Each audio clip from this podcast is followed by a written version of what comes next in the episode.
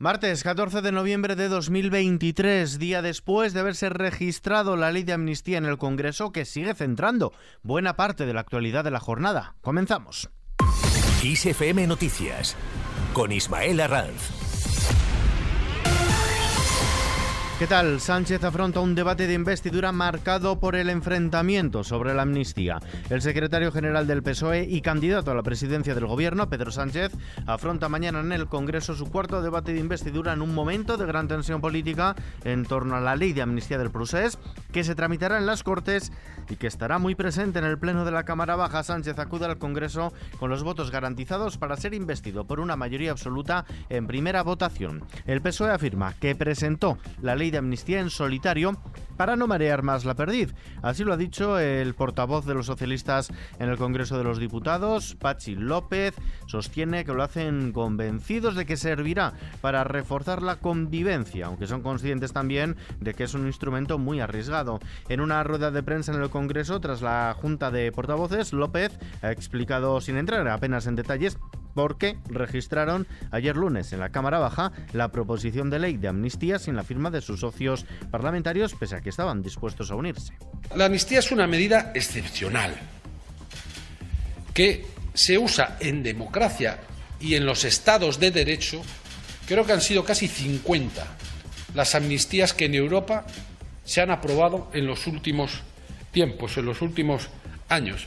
Y la amnistía sirve como medida excepcional también para enfrentarse a situaciones excepcionales, a situaciones de fractura social, de ruptura de la convivencia y se usa para restablecer esa convivencia, para buscar el reencuentro, para abrir un nuevo tiempo. La Generalitat pide blindar la ley de amnistía. La portavoz del Gobierno, Patricia Playa, ha defendido la necesidad de blindar con el máximo rigor y seguridad jurídica la ley de amnistía para evitar, dice, que Partido Popular, Vox o determinados jueces encuentren agujeros en la normativa por donde poder atacarla. Todo después de que ayer lunes Esquerra evitara firmar la proposición de ley de amnistía registrada por el PSOE en solitario al albergar dudas técnico-jurídicas sobre la redacción de la última versión del texto que pactaron los socialistas con Junts per Cat. Mientras tanto, el Partido Popular ha hecho valer su mayoría absoluta en el Senado para aprobar de manera definitiva una reforma del reglamento de la Cámara Alta que permitirá dilatar hasta dos meses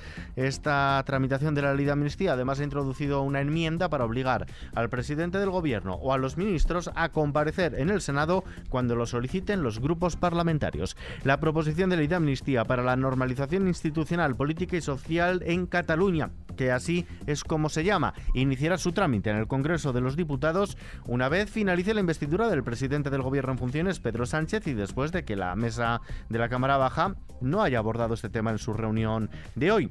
Sobre este asunto, los miembros del Partido Popular en la mesa del Congreso se opondrán a la admisión a trámite de la proposición de ley de amnistía, según ha avanzado la portavoz del Grupo Parlamentario Popular, Cuca Gamarra, quien la denomina de autoamnistía, porque la redactaron, dice, quienes serían beneficiados. La también secretaria general de los populares ha adelantado además un futuro recurso de inconstitucionalidad.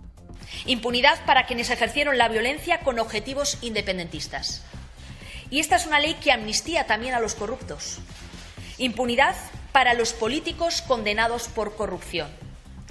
Ayer, sin duda alguna, el Partido Socialista, por boca de Bolaños, selló una enmienda a la totalidad de su propia historia y se puso de lado de quienes nunca han creído en nuestra democracia ni en nuestra Constitución. Y esto no lo dice el Partido Popular, es que esto lo dicen precisamente aquellos que ni han creído nunca en nuestra democracia ni han creído nunca en nuestra Constitución. Los grupos autonómicos y ayuntamientos gobernados por el Partido Popular han reforzado su presión contra los pactos alcanzados por el PSOE para la investidura de Pedro Sánchez, especialmente la ley de amnistía y los acuerdos de carácter económico. Lo hacen con iniciativas institucionales que corren paralelas también a la movilización en la calle. Cambiando de asunto, la Unión Europea asume la falta de vivienda asequible. La cumbre informa informal sobre vivienda y urbanismo que han celebrado este martes en Gijón. Ministros y representantes de los 27 países de la Unión Europea han constatado que hay un problema de vivienda a precios asequibles y hacen un llamamiento a la Comisión Europea para que refuerce los recursos y la financiación. En este sentido, la ministra de Transportes y Agenda Urbana en funciones, Raquel Sánchez, defiende que la vivienda será una prioridad en la próxima legislatura.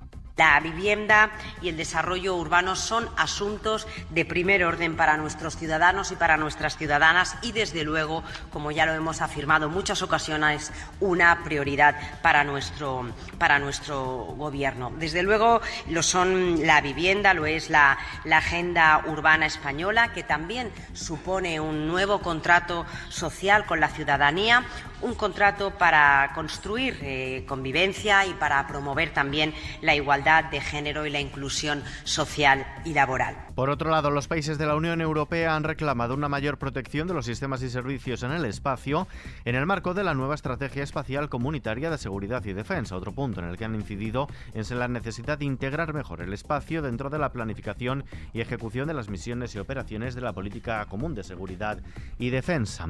Nos vamos ahora hasta Oriente Próximo el ejército israelí anuncia la toma de la sede del gobierno de Hamas en Gaza. El ejército de Israel ha informado de que sus tropas han capturado múltiples edificios, tanto militares como gubernamentales del grupo islamista Hamas en la franja de Gaza, incluyendo la sede de la Asamblea Legislativa y del gobierno de Hamas. También fuera de nuestras fronteras, Francisco apuesta por unas redes sociales jóvenes y en positivo. El Papa ha instado a los jóvenes a difundir no solo malas noticias, sino también noticias esperanzadoras en las redes sociales, en un momento en el que muchos viven, el sumo, dice el sumo pontífice, experiencias de guerra, violencia, acoso escolar y otros tipos de dificultades en su mensaje para la Jornada Mundial de la Juventud publicado hoy y que la Iglesia celebra el 26 de noviembre. Dato económico de la jornada, el índice de precios de consumo, el IPC, aumentó un 0,3% en octubre en relación al mes anterior. Mantuvo sin cambios su tasa interanual en el 3,5% debido a que el encarecimiento de la electricidad y del gas se vio compensado por el abaratamiento de los carburantes y por una subida menos intensa en los precios de los alimentos con respecto a la experimentada un año antes. Todo ello según los datos definitivos publicados hoy por el Instituto Nacional de Estadística y que coinciden con los avanzados a finales del mes pasado. En los mercados, la bolsa española ha ganado este martes el 1,71%, ha superado el nivel de los 9.600 puntos. Lo ha hecho impulsada por el avance de Wall Street, por la bajada de la inflación en Estados Unidos el mes pasado, lo que podría anticipar rebajas de los tipos de interés el próximo año. El IBEX 35 sube hasta los 9.623 enteros al cierre. En el año se revaloriza casi 17 puntos porcentuales. El euro se cambia por un dólar con 7 centavos. Vistazo ahora al mapa del tiempo. Mañana miércoles están previstas precipitaciones en Galicia y el Cantábrico Occidental sin descartarse en otras zonas de la meseta norte, mientras que las temperaturas no registrarán grandes cambios, salvo leves bajadas en el norte peninsular y en Baleares. Dos frentes entrarán en España este miércoles, uno que atravesará el extremo norte de la península, dejando precipitaciones débiles en Galicia, Cantábrico y zonas cercanas al sur, y otro posterior que penetrará por el noroeste pasando el mediodía y afectará a la comunidad gallega. En Canarias no se descarta la presencia de calima con aumento de temperaturas máximas y viento del este. Las temperaturas mínimas bajarán en el extremo norte peninsular, pocos cambios en el resto. Las máximas bajarán en el Cantábrico, norte de Baleares y tercio este peninsular con pocos cambios en el resto. Y terminamos.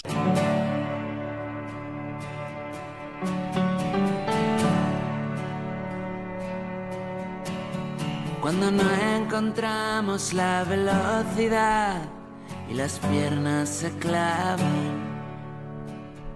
Cuando no dices nada, entonces empiezo a escuchar a escuchar mientras leemos. En este caso, tenemos entre las manos las novelas ganadora y finalista del Premio Planeta 2023.